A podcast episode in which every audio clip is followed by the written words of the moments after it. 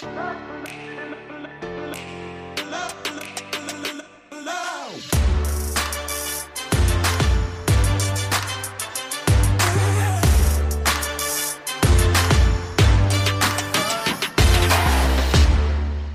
Herzlich willkommen zum Podcast Arbeitsphilosophen, die Zukunft der Arbeit. Herzlich willkommen im Februar. Wir haben ja jetzt einen neuen Zyklus, einmal monatlich. Ich hoffe, das ist für dich bisher okay und wir schauen einfach, wie es weitergeht. Nichtsdestotrotz darf ich dir jetzt in diesem Special unseren neuen Gast vorstellen und das ist Wiebke Mattes. Ich habe sie im September letzten Jahres auf einer Konferenz kennengelernt. Ich äh, habe so eine Mischmoderation, Keynote-Moderation gemacht. Am Ende hatten wir so eine Podiumsdiskussion und da war Wiebke Teilnehmerin und das, was sie gesagt hat, fand ich nicht nur klug, sondern auch ultra charmant und nachvollziehbar und ich fand das einfach klasse. Und sie hat damals über Future Skills gesprochen. Sie arbeitet an der Universität Kiel im Bereich Schlüsselqualifikation, hat dort einen Wissenschaft wissenschaftlichen Einblick. Gleichzeitig lehrt sie diese Future Skills oder früher Schlüsselqualifikationen oder Schlüsselkompetenzen dann an die Studierenden. Und da habe ich gedacht, das ist eine tolle Kombination. Genau darüber reden wir. Future Skills, Deep Dive. Mehr möchte ich gar nicht sagen. Los geht's mit Wiebke Mattes.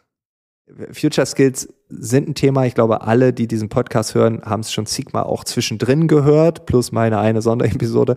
Ähm, wir hören es immer wieder. Die Welt ist schnell, wandelt sich und so weiter. Und jetzt gibt es diese un unfassbar große Zahl an Empfehlungen, angefangen beim World Economic Forum mit den Top 10 bis hin zu äh, Dutzenden Frameworks, würde ich sogar fast sagen, ähm, bis hin zu 50 Future Skills, die du am besten in zwei Jahren alle auswendig kannst. Also mhm. vielleicht brauchen wir doch mal eine Einordnung äh, von einer Person, die sich wirklich mit diesem Thema beschäftigt äh, und die uns vielleicht auch ein bisschen Druck nimmt und gleichzeitig aber auch motiviert, dass wir da äh, doch ein bisschen dran arbeiten. Ja.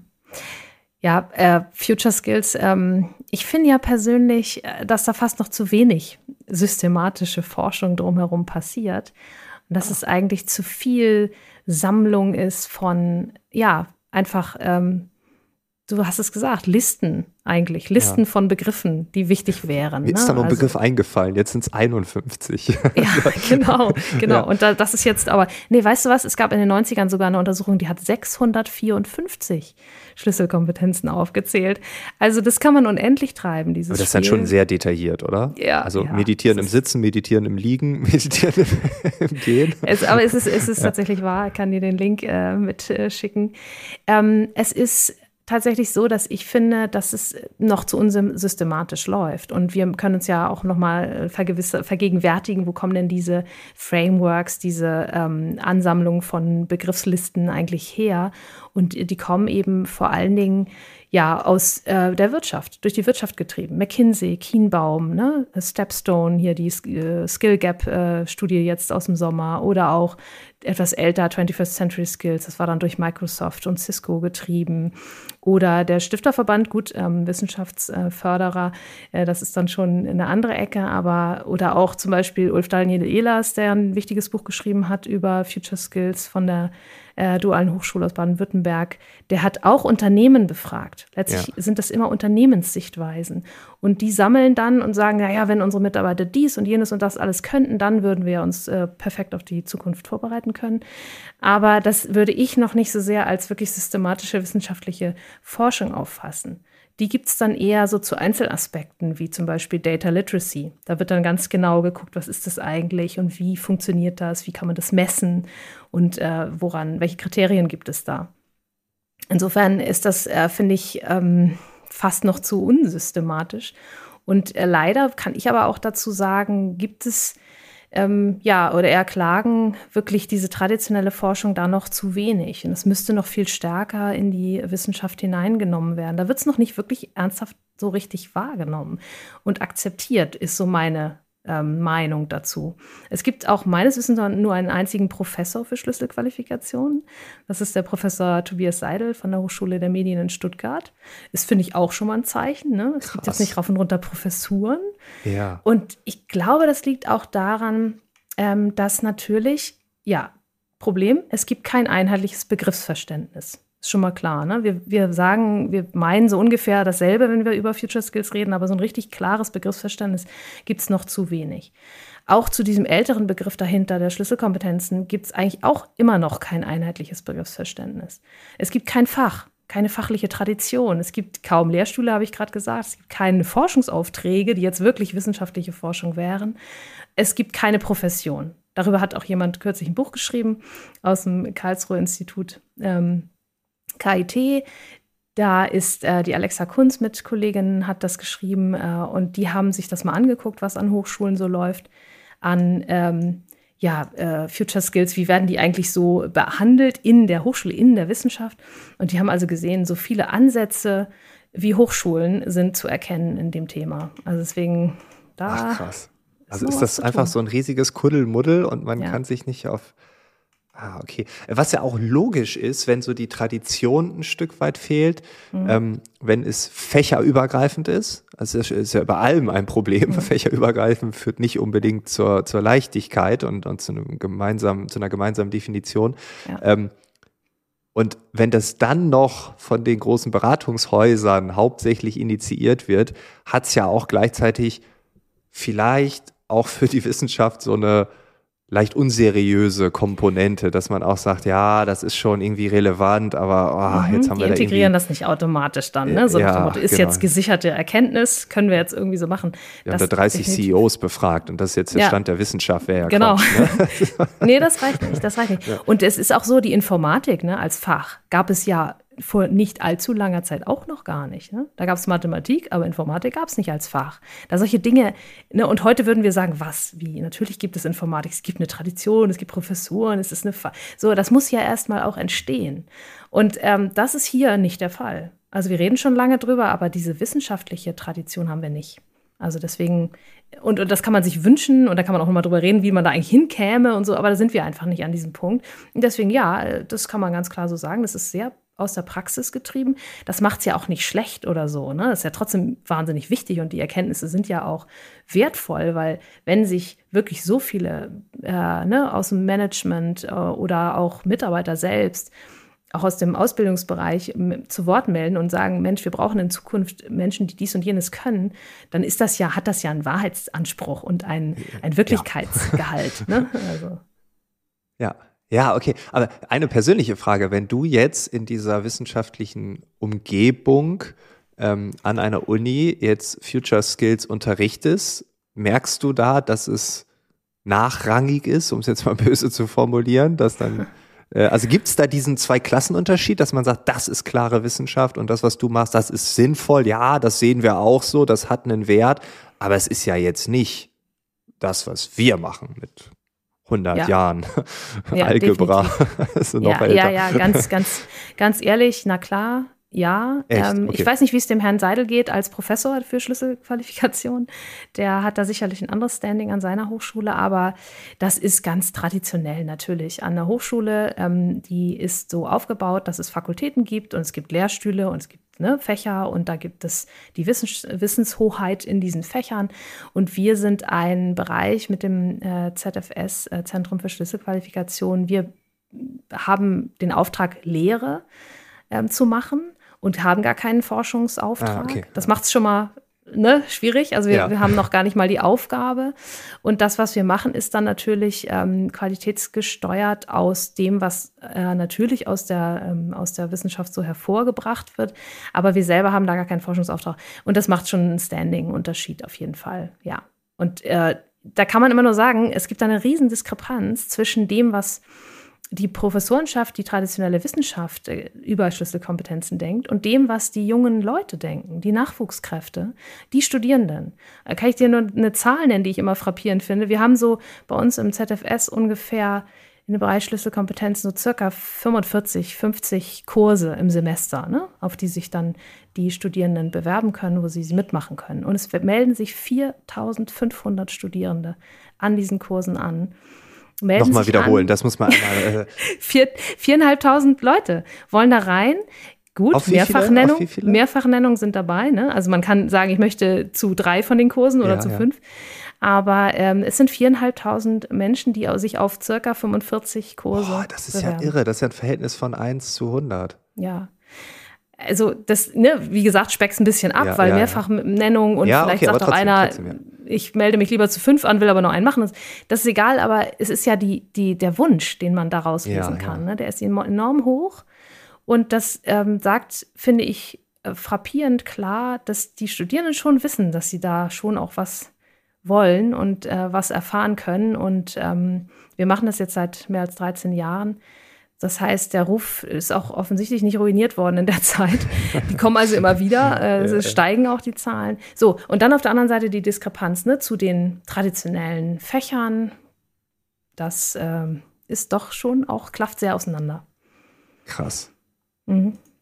Ja, okay, dann ist man, also wenn ich mir vorstelle, ich wäre jetzt so klassisch unterwegs, wissenschaftlich, und dann höre ich diese Zahlen, da wäre ich ja auch irgendwie ähm, bisschen beleidigt vielleicht und wird halt sagen, ja, die machen ja mhm. keine Forschung und so. Also klar, so kleine Gräben, die wird es da geben. Mhm. Okay. Du hast gerade gesagt, ich finde das ultra spannend, äh, wenn wir heute darüber reden, dass die Informationstechnologie, die IT, äh, kein eigenes Fach war, sondern irgendwie Mathematik und sich dann rausgelöst hat und dann eine Tradition entwickelt hat. Und heute, mhm. wenn wir sagen, hä, wieso gibt's doch schon immer?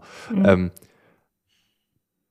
das finde ich erstmal krass, weil man das irgendwie, wenn man es jetzt hört, sagt, ja, logisch, weil irgendwie Laptops gibt es noch nicht seit 100 Jahren. so. Und auch den klassischen PC ja auch noch nicht so lang. Ähm, aber ja, glaubst du, es könnte da eine ähnliche Entwicklung geben? Also, dass man sagt, ähm, das braucht einfach, wie alles, seine Zeit braucht. Es muss sich formen. Es gibt neue Fächer, die werden zusammen. Dann ist so ein bisschen Psychologie mit drin, dann BWL und keine Ahnung, tausend andere Dinge, die ja noch reinkommen. Ähm, und dann formt sich da was. Und das dauert nun mal 20, 30 Jahre. Das mhm. kann ja passieren, oder? Ja, äh, ein bisschen pessimistisch könnte man sagen, es dauert schon ein bisschen zu lange vielleicht. Ja, okay. Es dauert schon wirklich sehr lange. Also wenn man mal hin, hinguckt, ne, Berufsbildungsforschung der 70er Jahre hat eigentlich schon davon gesprochen.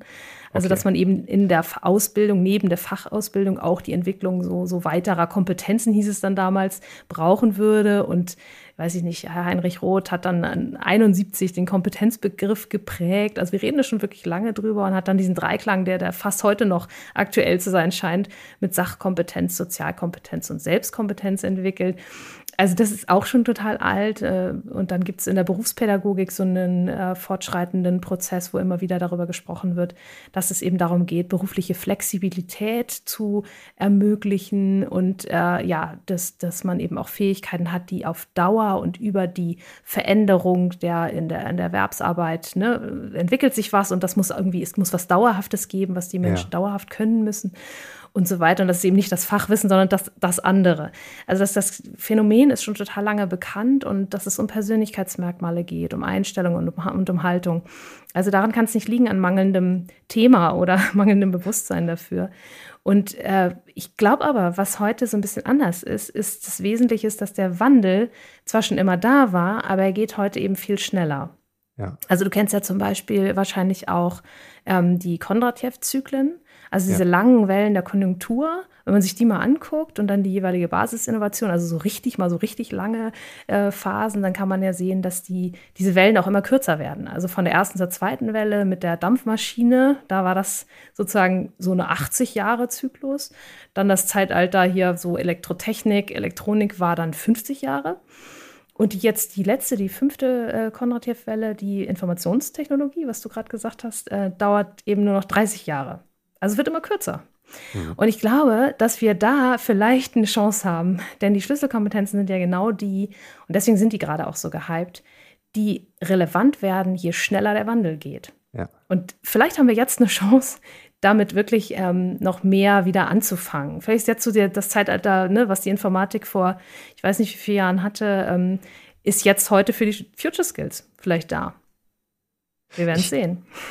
ich habe jetzt eine Hypothese. Ich habe in diesem Podcast auch schon öfter gesagt, aber auch in Vorträgen sage ich es immer, desto digitaler, desto technologischer die Welt, desto mehr Mensch braucht es. Mhm. Könnte man Mensch hier mit Future Skills gleichsetzen oder sind Future Skills mehr? Also weißt du, wie ich das meine? Also ich glaube, diese Fähigkeit, Mensch zu sein in seiner vollen Blüte in Form mhm. von ich weiß wer ich bin ich weiß was ich will ich ne, ich kann mit Wandel umgehen ich äh, kann mit anderen Menschen ähm, ich kann aber auch in der Stille Zeit verbringen ich kann reflektieren ich habe meine Emotionen im Griff ich kann meine Emotionen also alles Mögliche das ist ja zutiefst menschlich das können wir auch nicht an eine künstliche Intelligenz aus, auslagern zumindest das aller allermeiste nicht also das zutiefst menschliche Mhm. Ist das der Kern der Future Skills oder gehen Future Skills darüber hinaus? Weil es gibt ja auch sowas wie ähm, digitale Technologien managen. Das wäre ja vielleicht auch ein Future Skill. Mhm. Aber wenn ich jetzt nur mal meinen Satz nehme, desto digitaler die Welt, desto mehr Mensch braucht es. Könnte man da das Future Skill gleichsetzen? Ja, ich, ich würde da mitgehen, auf jeden Fall. Also, weil ich denke, ähm, dass wir, wenn wir uns die Future Skills angucken, so wie ich die verstehe, sind sie ja ähm, zusammengesetzt aus Wissen, ähm, aus Fähigkeiten und aus Werthaltungen. Und Wissen mal weggelassen, Wissen kannst du jeder KI auch füttern, das ist nicht ja. so schwierig, aber Werthaltungen und äh, Fähigkeiten wird schon schwieriger. Ne? Also an der okay, Robotik ja. sieht man ja, wie das mit den Fähigkeiten von Maschinen so ähm, alleine schon bei den einfachsten Bewegungsthemen gegeben ist. Aber äh, mal abgesehen davon, also es, es, gab so eine schöne Studie aus, dem, äh, aus der Schweiz ähm, vom äh, Gottlieb Duttweiler Institut äh, 2020. Die haben mal so Szenarien aufgemacht. 2050. Ne? Wie sieht die Welt aus in 2050? Und da war zum Beispiel eine der vier Szenarien, die die aufgemacht hatten, der vollautomatisierte KI-Luxus. Also was wäre, wenn wir wirklich in der Lage wären, alles an ne, KI auszulagern, was uns lästig ist, die routinierten Tätigkeiten, die einfachen Arbeiten. Und was wären wir dann? Das ist, wäre ja genau dein Szenario, ne? Ja, reduziert ja. auf das Menschsein. Ja, wir, die, die, die Maschinen haben also im Grunde alle Jobs abgenommen.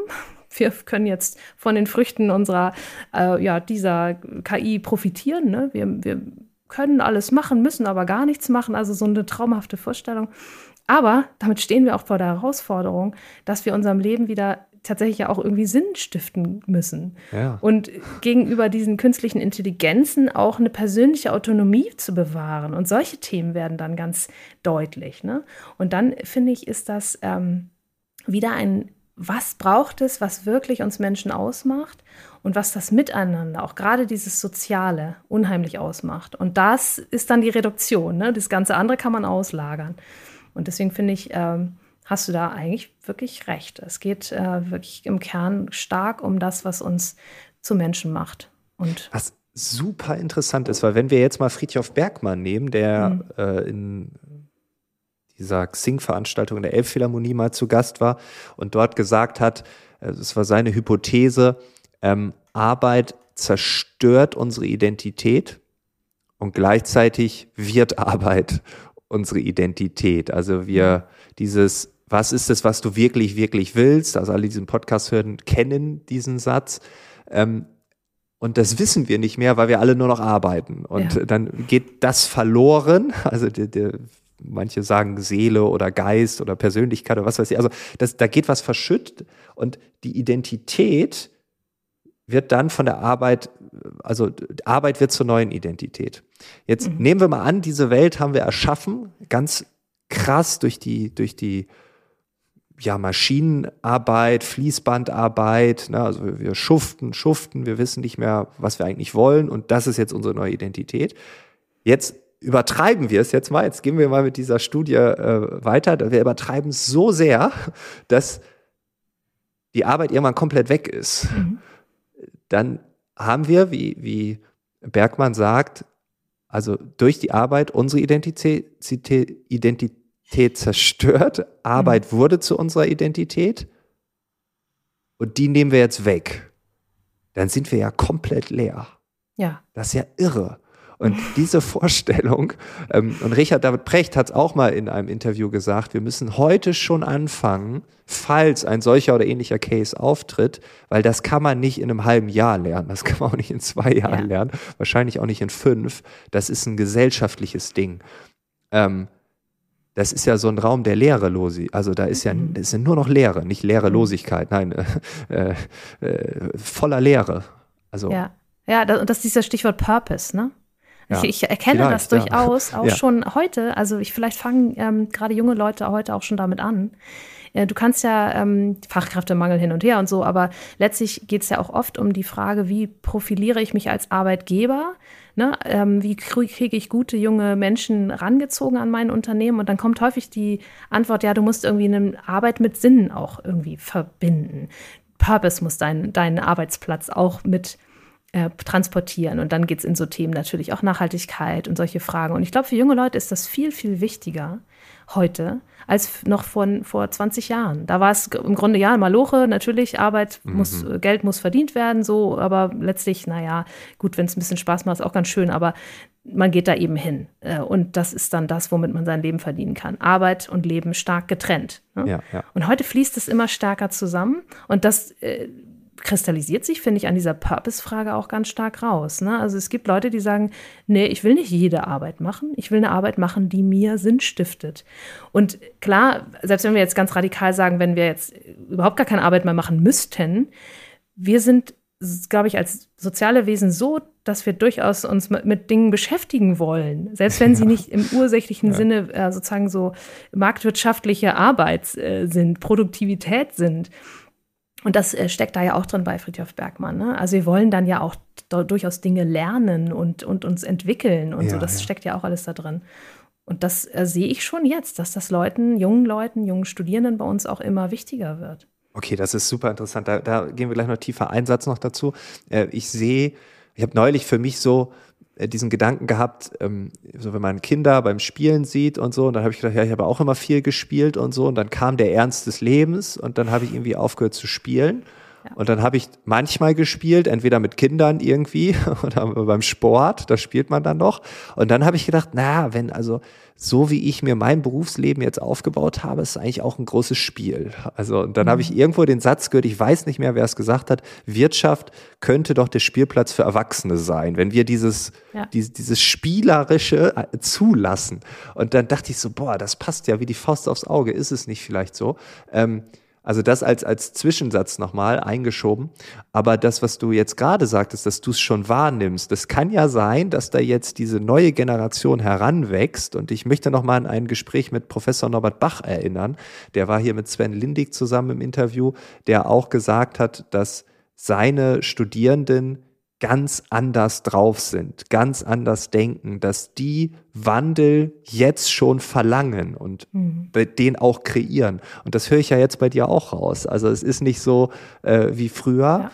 sondern vielleicht fangen die schon an, das zu erkennen, dass dieses Identitätslose und dann Arbeit wird zu deiner Identität vielleicht erstens nicht schön ist, aber vielleicht mhm. auf der anderen Seite auch jetzt nicht unbedingt vorteilhaft, wenn wir mal so KI und Co. uns anschauen. Vielleicht sehen mhm. die das auch aus dieser wirtschaftlichen Sicht schon. Macht überhaupt keinen Sinn, dass ich mich äh, diesen Wegen, äh, diesen vorgezeichneten Wegen, dass ich denen hinterher renne und dann in den Abgrund renne. Ja, also das sind auf der einen Seite vielleicht die, die sozusagen die ähm, ja, auch die Privilegierten, sind wir ehrlich. Ne? Ja. wir reden jetzt über Studierende und so, die sagen auch so, ah, was will ich aus meinem Leben machen? Und die haben irgendwie die Wahl. Gut, es gibt natürlich auch noch viele andere, die nicht die Wahl haben. Und äh, trotzdem, auch da, finde ich, kann man auch mal reingucken. Es ist ja typisch für die Realität heute. Wir sind in so einem Rennen zwischen Technologie und Bildung. Ne? Und wenn technologische Innovationen also die, die Arbeitswelt prägen, dann können wir irgendwann mit dem alten Wissen nichts mehr anfangen. Und da stehen ja auch viele Leute heute vor. Die sehen also diese drohende KI, die ihnen ihre repetitiven Tätigkeiten wegnehmen wird. Und das verursacht erstmal ja Angst und, und Angst vor Ablehnung auch, ne? so, so soziale Pain, Social Pain könnte man es quasi ja. auch fast nennen. Ähm, und das ähm, ist natürlich ein enormer Druck, den die Digitalisierung da auch auf diese Menschen natürlich ausübt. Und äh, ja, deswegen ist es nicht nur sozusagen aus dem sozusagen eher privilegierten, was will ich denn gerne, sondern auch aus dem, was wollen wir als Gesellschaft auch für alle erreichen. Und daraus auch die Aufforderung, okay, wir haben diese Technologie, die uns treibt und wir sind jetzt die, die aus diesen Möglichkeiten, aber auch diesen Problemen jetzt was machen müssen. Und wer soll die Arbeit also dann machen, wenn, ne, oder was soll ich für eine Arbeit machen? Das ist für Menschen total wichtig. Und das ähm, darf natürlich nicht dazu führen, dass wir das alles abwehren, dieses Technologische, diese Entwicklung, sondern das müssen wir quasi um transponieren auf etwas, was dann in Zukunft. Und da finde ich schon Friedhof Bergmann, Purpose, also wo können wir tatsächlich auch nochmal über Arbeit völlig anders nachdenken? Kommen wir in ein völlig anderes Feld auch nochmal, ne? Also das ist ja ein Riesenthema. Äh, aber was, wir sind ja hier bei dem Thema Future Skills, also Fähigkeiten, was brauchen denn diese, diese Menschen dann auch ja, in Zukunft, ja, ja. um genau mit dieser, diesem, diesem Dilemma auch klarzukommen? Ja, weil ich glaube ja eh nicht an diesen Satz, wir müssen alle mitnehmen. Nur das ganze Kommentieren, da ja, holt man ein paar ab, ein paar fühlen sich mitgenommen und gehen mit. Ähm, aber ich glaube, dass äh, gerade wenn wir über Technologie reden, hat es einfach auch eine andere Dimension. Ne? Also wie du sagst, wir können ja auch entscheiden. Also nur weil wir Technologie da haben, heißt es ja nicht, dass wir dann sagen, so alle Jobs weg, mhm, die ja. eine KI übernehmen kann. Weil das hat ja eine gesellschaftliche Dimension. Das hat eine Dimension äh, für unser Gesundheitssystem vielleicht. Ne? Also wenn wir dann irgendwie, keine Ahnung, in fünf Jahren dann äh, die Rate an äh, Depression oder Suizid oder so äh, mal zehn oder sowas. Ne? Also es könnte ja passieren, ne? dass man äh, durch mhm. solche so einen Wandel Menschen so überfordert, dass sie schlimm krank werden, körperlich wie, wie seelisch. Ähm, genau, das ist nur, nur so eine, ein Beispiel. Ja, und, und denk, ne? denk an so was äh, äh, Disruptives wie Corona. Das war eine ja. riesen Herausforderung und wie viele Menschen haben wirklich Probleme auch jetzt damit. Ne? Also junge Leute, wir sehen das an der Uni auch, die Studierenden in der sozialen Isolation und so weiter, ist ein, wieder ein anderes Thema. Aber tatsächlich, ähm, ja, doch, ähm, ich finde schon, wir sollten als Gesellschaft da insgesamt mal drauf gucken, was wollen wir eigentlich? Und das ist das, ja, was ja, ja auch bei dem, dem, diesem Buch von äh, Peter Spiegel, Arndt Pechstein und anderen ähm, als Future Skill äh, durchaus definiert wird. Ne? Wir brauchen erstmal eine Vision äh, um überhaupt klarzukommen, wo wollen wir denn eigentlich hin? Und das gehört genau dazu. Wir müssen uns genau darüber auseinandersetzen. Wie soll Arbeit in Zukunft aussehen? Und was braucht man dann dafür Fähigkeiten für? Und wie viel ist überhaupt noch Arbeit in unserem Leben? Oder ne, ähm, was ist das genau, was uns dann nachher beschäftigt? Was soll die Technologie? Was soll sie nicht? Das sind immens wichtige Auseinandersetzungen, die wir jetzt brauchen. Und ganz viel ähm, ja, Diskussion darum was wir wollen. Und da steht die Vision, finde ich, so ganz am Anfang. Ja, ja. Und dann immer das Thema auch, sagt, sagen die auch, ne, Upskilling. Lernen, verlernen, neu lernen, das gehört auch dazu. Das ist ja was, was eigentlich auch was total Positives ist. Du hast es gerade vorhin gesagt, ne? Spielen. Äh, Kinder, äh, ne? die haben natürlich diese Lernfreude. Die, die wollen ja auch immer weiter. Und das ist ja genau das, was ja toll wäre, wenn wir dafür viel mehr Raum hätten, finde ich also ne, wenn man sich Kinder vorstellt, also es ist zum Beispiel so, ich weiß nicht, ob du das wusstest, aber ein vierjähriges Kind stellt durchschnittlich 400 Fragen pro Tag. 400 Fragen pro Tag? ja, ja, pro. Tag. Also da sieht man ja schon die Lernfreude, die dahinter liegt. ja. Also insofern, ähm, und das ist auch, ne, auch eine der Future Skills, die äh, beschrieben wird, Lernfreude. Und das, ähm, finde ich, sagt schon auch nochmal aus, ne, wenn wir denn wissen, dass die digitale Transformation mit uns auch wirklich viel verändert, dann müssen wir uns vielleicht stärker darauf orientieren, was wollen wir denn eigentlich sein und was wollen wir dementsprechend auch lernen in Zukunft. Das schockt mich jetzt so ein bisschen. Also wenn ich eine Podcastaufnahme habe, dann komme ich auf fünf, sechs pro Tag. 400, ja, stell dich drauf ein. Und die meisten fangen mit Warum an. Ja, warum? Und dann diese Warum-Endlosschleife. Warum? Ja, darum. Ja, und warum ist das so? genau. genau. Okay, ja, good to know. Ich stelle mich schon mal gedanklich drauf ein. Vielleicht äh, wird meine Fragestellungsrate dadurch auch erhöht. Ähm, du hast eine, eine Komponente von eben noch oder einen, einen Punkt von eben. Du hast gesagt, äh, seit 13 Jahren wird das Thema gelehrt bei euch ähm, Future Skills. Ähm, hast du in, in, in dieser, in den letzten Jahren auch sowas wie ein Progress gesehen, um das jetzt mal so ganz stumpf zu formulieren? Also ähm, gibt es Dinge, die vor zehn Jahren oder vor fünf Jahren irgendwie so lala waren und die sind so nach vorn geprescht? Ähm, gibt es Dinge, wo du sagst, ach guck mal, das wiederholt sich jetzt so alle fünf Jahre oder irgendwas, wo du sagst, aus der Historie abgeleitet kann man doch schon was sehen. Mhm. Also ähm, es ist ja auf jeden Fall so, dass in jeder Zukunft nach wie vor Wissen erforderlich sein wird. Das, äh, das wird uns nicht loslassen und wir sind, glaube ich, auch wissbegierige, wissbegierige Wesen. Das heißt, da wollen wir auch immer weitergehen. Ähm, es sind aber auf jeden Fall natürlich immer Fähigkeiten gefragt, die so zeitlos sind irgendwie. Ne? Ich glaube, das wird immer stärker, dass wir uns so darauf konzentrieren müssen, was ist eigentlich ähm, das, worauf es ankommt, wenn wir nicht mehr wissen, was wir wissen werden in Zukunft. Und dann sind das zum Teil auch ganz praktische Fähigkeiten, die wir wieder neu vielleicht auch brauchen. Auch handwerkliche Kompetenzen, vielleicht organisatorische Fähigkeiten und natürlich ganz viel auch Soziales. Ich glaube, wir sind auch ganz isoliert gewesen in den letzten Jahrzehnten. So vereinzelt dieses ganze Individualismus-Thema. Ne? Ähm, das ist vielleicht auch eine Richtung gewesen, aus der wir jetzt wieder rauskommen wo wir jetzt äh, eher denken, äh, zurückdenken oder so, das, man könnte es ja auch anders begründen, ne? wir haben echt große Herausforderungen. Wir müssen es gemeinsam schaffen. Es muss Fachgrenzen überschreitend gedacht werden, viel interdisziplinärer. Und deswegen brauchen wir ganz viel soziale Kompetenz, Kommunikationsfähigkeit, Wissenschaftskommunikation. Also wir müssen uns miteinander verständigen können mhm. und äh, dann zu guten Lösungen kommen. Kann man auch politisch denken, ne? aber das mal davon mal abgesehen. Ähm, geht es halt tatsächlich, glaube ich, darum, wirklich äh, mehr noch wieder neu in den, in den Austausch zu kommen und dieses Soziale wieder stärker in den Vordergrund zu rücken. Und dann die Zukunft zu gestalten und sich viel ja. stärker auch zu fragen, wo wollen wir eigentlich hin?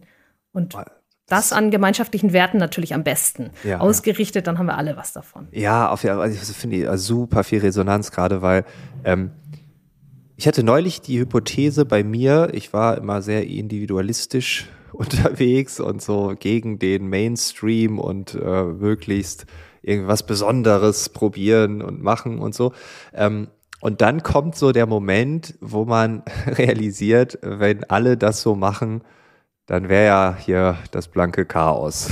also egal wo auf der Welt, es funktioniert nicht.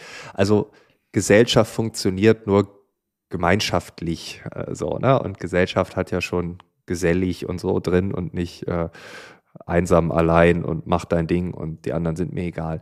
Ähm, ich bin und war in einem digitalen Nomadenverbund sozusagen, einer Community mit digitalen Nomaden, wo ähm, ich in den letzten Jahren immer mehr festgestellt habe, wie sehr mir diese individualistische Extreme, so würde ich es beschreiben, echt gegen den Strich ging. Also Leute, mhm. die wegen äh, 5% Steuern sparen, äh, ihre Firma in Estland kündigen äh, mhm. und nach Zypern gehen oder andersrum, ne? weil man ja. einfach sagt, ja, da habe ich nochmal weniger Einkommensteuer und so, ne? oder man hat eine Firma in Hongkong, dann eine Tochter da, äh, also eine Tochterfirma da gegründet, einfach so Steuer, damit fängt's an, ne? dass man so ein bisschen als Einzelunternehmer, also als Ein-Mann-Person macht man da so einen weltweiten Aufriss, was sich dann finanziell natürlich lohnt. Ähm, als dann Corona losging, war man aber der Erste, der wieder hier vor Ort war, mhm. weil das Gesundheitssystem hier ein bisschen besser ist als in Asien so. Ne? Und ähm, da habe ich dann auch gedacht, so krass,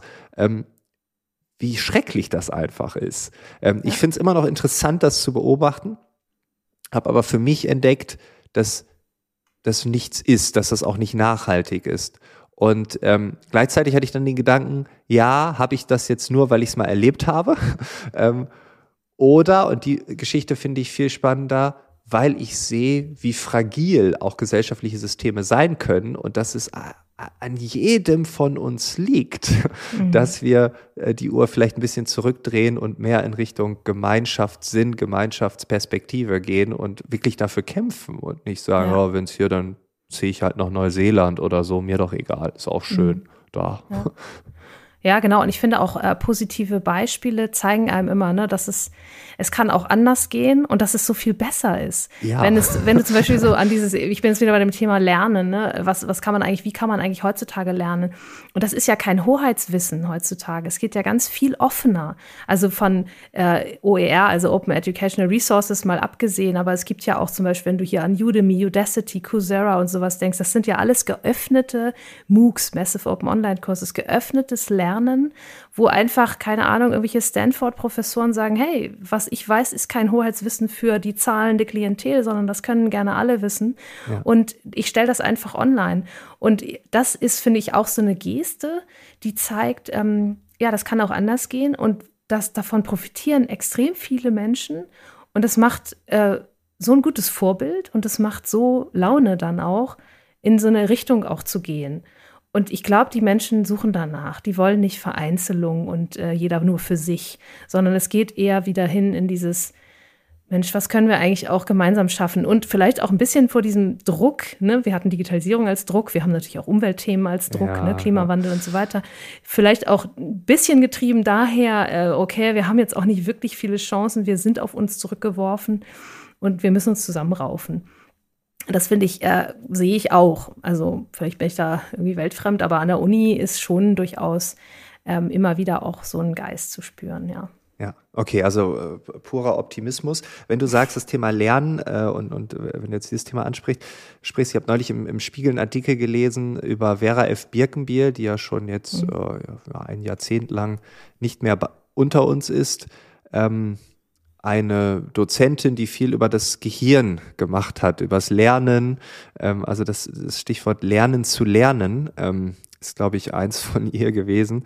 Mhm. Ähm, sie hat einen Bestseller geschrieben, hieß äh, Stroh im Kopf vom Gehirn. Besitzer zum Gehirnbenutzer. Ich fand den ja. Untertitel ganz gut.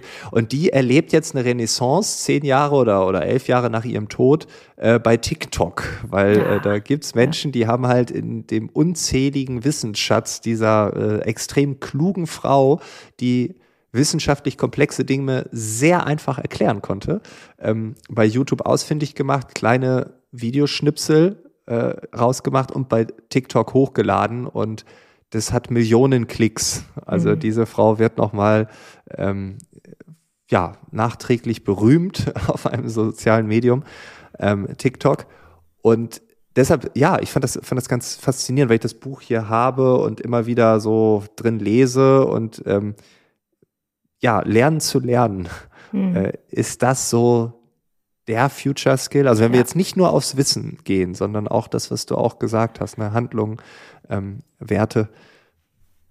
Ja, ich, ich glaube, es ging nicht um Memorisierungstechniken bei, bei Frau Birkenbiel, äh, ganz klar. Ähm, ich würde auch sagen, der super Future Skill der Stunde ist das Lernen, definitiv wäre ich echt dabei. Also gerade auch äh, so in Zeiten so von Disruption, ne? hohe mhm. Geschwindigkeit, digitale Transformation, da ist es wirklich wichtig, dass wir Dinge lernen und dass es fast so selbstverständlich ist wie ne, der wöchentliche Jour fix oder das tägliche Zähneputzen. so Alltag ist Lernen. Ja. Und es muss sich eben irgendwie, finde ich, auch wegbewegen von so einer Top- On-Top-Aufgabe, so zusätzlich, wenn mal Zeit ist und das irgendwie so passt, muss es eben wirklich, es ist ein überlebenswichtiger Automatismus, den wir da brauchen. Und deswegen finde ich, äh, das, das ist mir noch zu stark getrennt immer in dieses. Ne? Es gibt Zeiten des Lernens und es gibt Zeiten des Arbeitens und des Lebens oder so. Das sollte viel, ja, ähm, ja besser zusammenlaufen und dann, ähm, ja, im Grunde auch eine positivere Haltung dazu. Ne? Wir haben manchmal noch so dieses äh, typische, ähm, ja, Lernen ist irgendwie was Anstrengendes und was man irgendwie ja. machen muss und wo man dann irgendwie eine Prüfung machen muss und so. Das meine ich nicht, sondern ich meine auch gerade dies mit Leichtigkeit und individuellen Interessen folgend.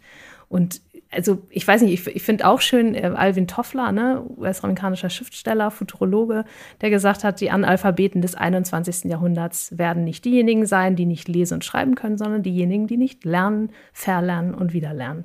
Und das okay, ist das doch wirklich, ist ein starker Spruch. Ja, das ist ja. doch das, worum es geht. also nicht formalisiert, du hast es schon ja, gesagt, ja. Ne? nicht dieses Wissen anhäufen, 50 Bücher lesen, ähm, sondern eben auch en passant mit Leichtigkeit zur Gewohnheit werdend, indem wir eben auch Umgebungen vielleicht suchen, wo wir nicht immer die klügste Person im Raum sind, ne? wo wir uns aus der Komfortzone rausbegeben, mal leicht überfordert sind vielleicht auch. Solche kleinen Lernbereiche. Ich meine jetzt gar nicht, ne, sich äh, Stunden und Tage in die Bibliothek setzen, ganze Studiengänge durcharbeiten, sondern wirklich dieses En passant. Und dann aber auch das Reflektieren und ähm, ja, auch anderen berichten über die Learnings und die, die äh, dann damit weiterarbeiten und sich mal rausbegeben aus der sozialen Blase. Das ist, glaube ich, auch ganz wichtig. Ich wurde schon mal, ja. ich wurde schon mal gefragt von äh, nach einem Vortrag, da kam jemand auf mich zu und sagte, ja, äh, woher haben Sie das denn alles? Ich so, äh, wusste erst nicht, was ich sagen soll. Ne? Ich so, aus dem Internet. keine Ahnung. Und war ich so, und er so, ja, wie lernen Sie denn? Ja.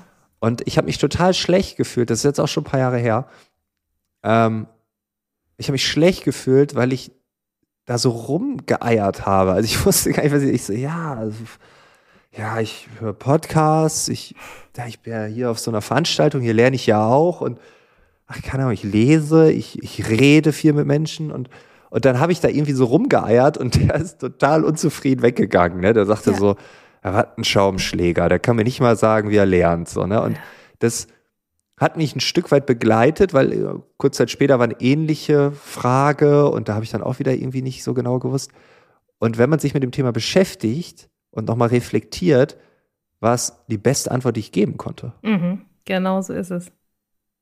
Und das ist genau das, was passiert, ja, ne? Also ja. so, so, und da muss man wie so ein Schwamm im Grunde durch die Welt laufen. Aber ich finde das ganz wichtig, wenn, dass man sich das auch bewusst macht ne? und tatsächlich auch dann vielleicht mal aktiv in solche, ja, auch wie gesagt, Komfortzone verlassenden, vielleicht mal ein bisschen unangenehmen Situationen reingeht, völlig fremde äh, Personen, Kontexte. Aber dann passiert das genau mit dieser Leichtigkeit und die brauchen wir, weil wir da, glaube ich, dann eine ganz hohe Geschwindigkeit auch reinkriegen und dann die Reflexion dazu. Ne, was habe ich jetzt eigentlich mitgenommen? Das ist auch wichtig. Leichtigkeit versus Bildungsurlaub, den man eh nicht nimmt. Das ist jetzt hier so. genau. Ja, das ist wahrscheinlich äh, das ist genau das Gegenteil. Ähm, wie schaffen es Unternehmen, diese Leichtigkeit da reinzubekommen? Weil da sehe ich dann auch häufig, dass sie dann einfach dann ja auch wieder diese Kurse buchen mhm. und das so überformalisieren wollen. Auch viele Führungskräfte Tagungen oder Workshops oder wie man es auch nennt, das ist da manchmal auch echt voll krass schlecht, ja. einfach und nicht mehr zeitgemäß. Ähm, und da denke ich mir manchmal, ja, wo ist die Leichtigkeit, wo ist das Spielerische vielleicht auch, was ich eben, ich ja. finde Leichtigkeit ist das bessere Wort, aber ähm, ja, wie schafft man das neben mhm. dieser professionellen Ebene noch dieses, diese Leichtigkeit da reinzukriegen. Hast du da Erfahrung? Geht das ja. nur durch die neuen Studierenden, die bei dir aus dem Kurs kommen? genau, also natürlich die, die, Zeit, die Zeit schafft das natürlich durchaus ja. eventuell auch. Aber ähm, wir sind ja eher so in diesem, wie kann man das eigentlich auch gestalten? Und das ist ja was Aktives. Wir müssen, sonst warten ja, wir ja nur passiv, bis es passiert. genau, genau. Also ich finde eher fürs Aktive. Also ich finde, das ist ein Thema, das ist so dieses New Learning.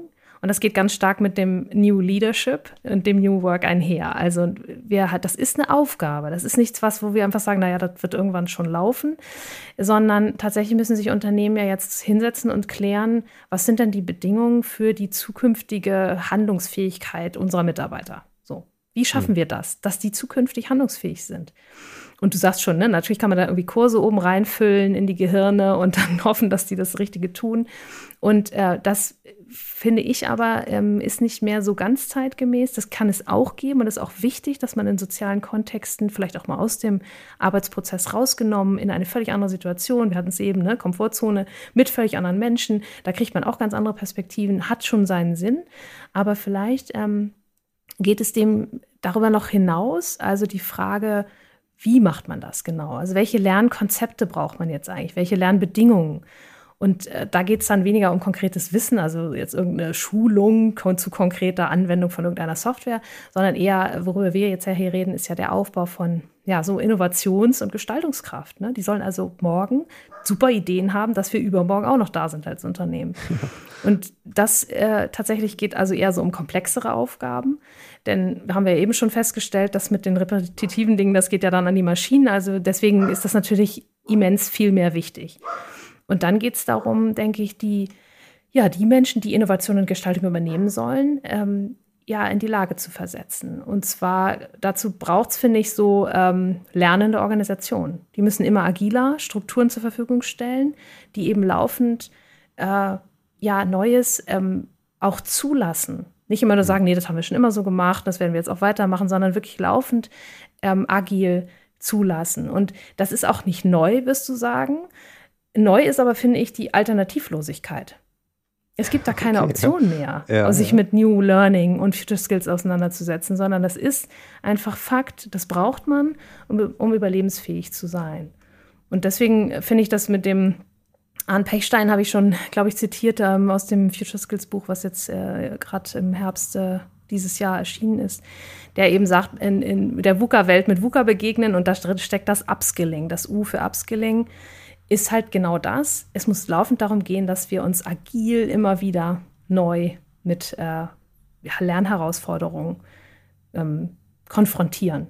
Und da müssen die Unternehmen die Rahmenbedingungen schaffen. Und das, deswegen meine ich New Leadership. Die müssen also Raum geben, auch das zuzulassen. Und dann heißt es nicht mehr so, jetzt ist Zeit für Arbeit und morgen ist Zeit für Lernen, sondern das findet alles gleichzeitig statt. Und es muss viel mehr Akzeptanz finden, denke ich, ähm, da noch reinzugehen. Und ich, meine, wir können auch noch mal die Kienbaum-Stepstone-Studie gucken, die den Skill Gap ja auch bezeichnet und die ja auch sagt, dass da offensichtlich ein Problem ist, ne? weil nur 20 Prozent der befragten Unternehmen angeben, dass sie ein klares Konzept davon haben. Ja. Eine klare Definition, Definition, was denn nun erfolgskritisch eigentlich wirklich an Zukunftskompetenzen da sein muss. Da gibt es ja eine große Unsicherheit. Und auch das, finde ich, fordert auf, ja, Mensch, dann müssen wir doch drüber reden und drüber nachdenken und dann damit anfangen mit dem Upskilling. Denn da sehen die ja auch, auch die Skill Gap-Studie, ich, ich glaube, es waren 60 Prozent knapp, die sehen, wir haben da eine Kompetenzlücke bei uns in der Belegschaft. Und dann ist es deine Antwort. Also wie machen das Unternehmen? Die müssen den Raum schaffen und sie müssen zulassen, dass Lernen auf ganz vielen Ebenen passiert und sehr ähm, individuell auch sein muss. Mhm. Und nicht dieses Überstülpen, so muss es sein. Wenn du jetzt sagst, äh, die eine Sache hat sich verändert, das ist die Alternativlosigkeit. Jetzt haben wir Unternehmen, die sind Team alternativlos, entscheiden sich für diesen Weg. Was passiert mit denen? Ja, naja, meinst du die, die dann drauf eingehen, die das dann machen? Oder meinst du die, die sagen, nö, ich bleib bei meinem alten Stiefel? Die bleiben. Die entscheiden sich für die Alternativlosigkeit und bleiben stumpf bei dem, was sie schon immer machen. Ja, also eben, eben, also ich finde, eine Gefahr, die ich sehe, ist sofort, das hatten wir eben schon, Fachkräftemangel.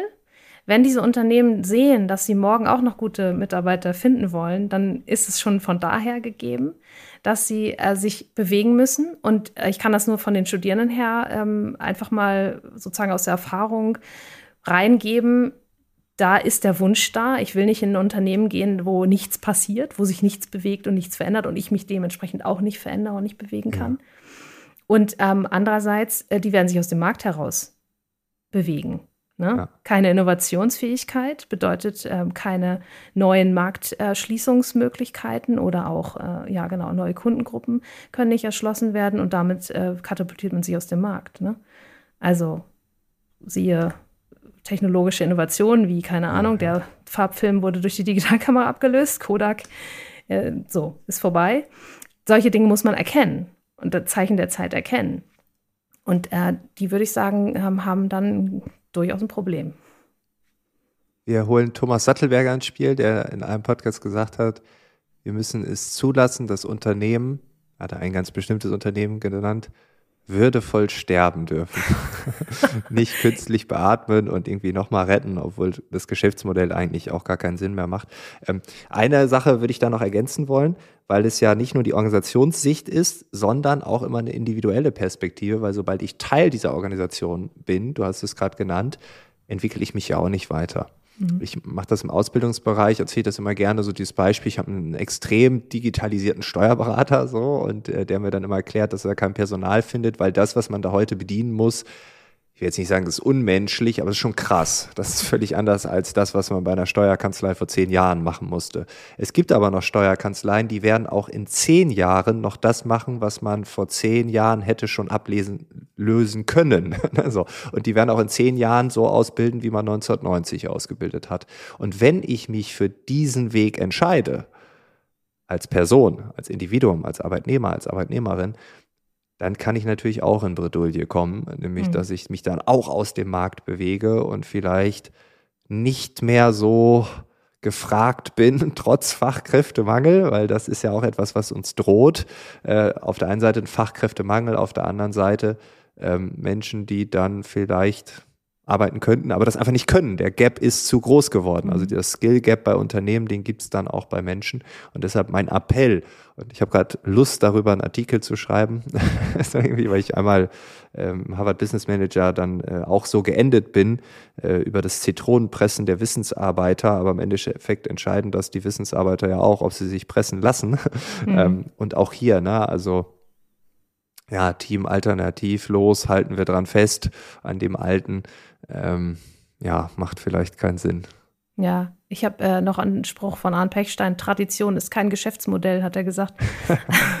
ja. Also ich glaube wirklich auch, ne, Agilität oder der Mangel an Agilität vielmehr, der führt dann eben auch zu Trägheit, blinden Flecken. Ja, ja. Und dann, also natürlich, ähm, es gibt Tradition, es ist ein bisschen hart, ne? Also es gibt natürlich auch traditionsreiche, ähm, wundervolle Unternehmen, Familienunternehmen, die ja auch ganz viel Herz und so weiter haben, will ich jetzt auch gar nicht schlecht reden. Und auch da wollen junge Menschen vielleicht gerne arbeiten, weil sie sagen, das ist genau das, wo ich meinen Purpose finde, in diesem, ne, in dieser Tradition, die die da transportieren. Das ist, kann auch ein Geschäftsmodell dann äh, sein, wenn man denn weiß, dass das sich auch gleichzeitig modernisiert und mhm. weiterhin auf eine, einen Markt trifft, auf Kunden trifft äh, und dann kann das natürlich funktionieren. Nur insgesamt würde ich genau dem zustimmen es muss eben das Lernen und die Agilität als Unternehmen, aber eben auch als Einzelner, als Einzelne einen deutlich größeren Stellenwert bekommen. Und ich finde das nur toll, weil das macht ja unheimlich Spaß, äh, finde ich. Ähm, lernen, positiv. Das ist was Positives. Gemeinsam lernen umso mehr. Und dann ist das aber auch eine gesellschaftliche Aufgabe. Ne? Also du sagtest gerade, es kann ja auch sein, dass Leute diesen Skill Gap nicht überwinden. Hatten wir schon. Ne? Wir müssen, finde ich, gemeinsam auch dafür sorgen. Und zum Beispiel auch die Rolle der Unternehmen ist dann eben auch, äh, bitte hier, äh, wir sind in der Verpflichtung auch diese Menschen, unsere Mitarbeiter, aber auch unsere Nachwuchskräfte hier mitzunehmen. Oder auch die, der Bereich Hochschule. Ich finde auch die Universitäten und Hochschulen könnten viel stärker noch eine Rolle in der Gesellschaft einnehmen für dieses Lernen. Und dann ähm, haben die auch eine Aufgabe, die wirklich der Gesellschaft was Gutes tut. Also Microlearning, ne? Also ja. Microdegrees ist auch so ein Thema, ne? Warum machen Unis denn immer noch diese riesenlangen Studiengänge jahrelang? Was brauchen wir nicht? Wir müssen viel schneller, viel kleiner.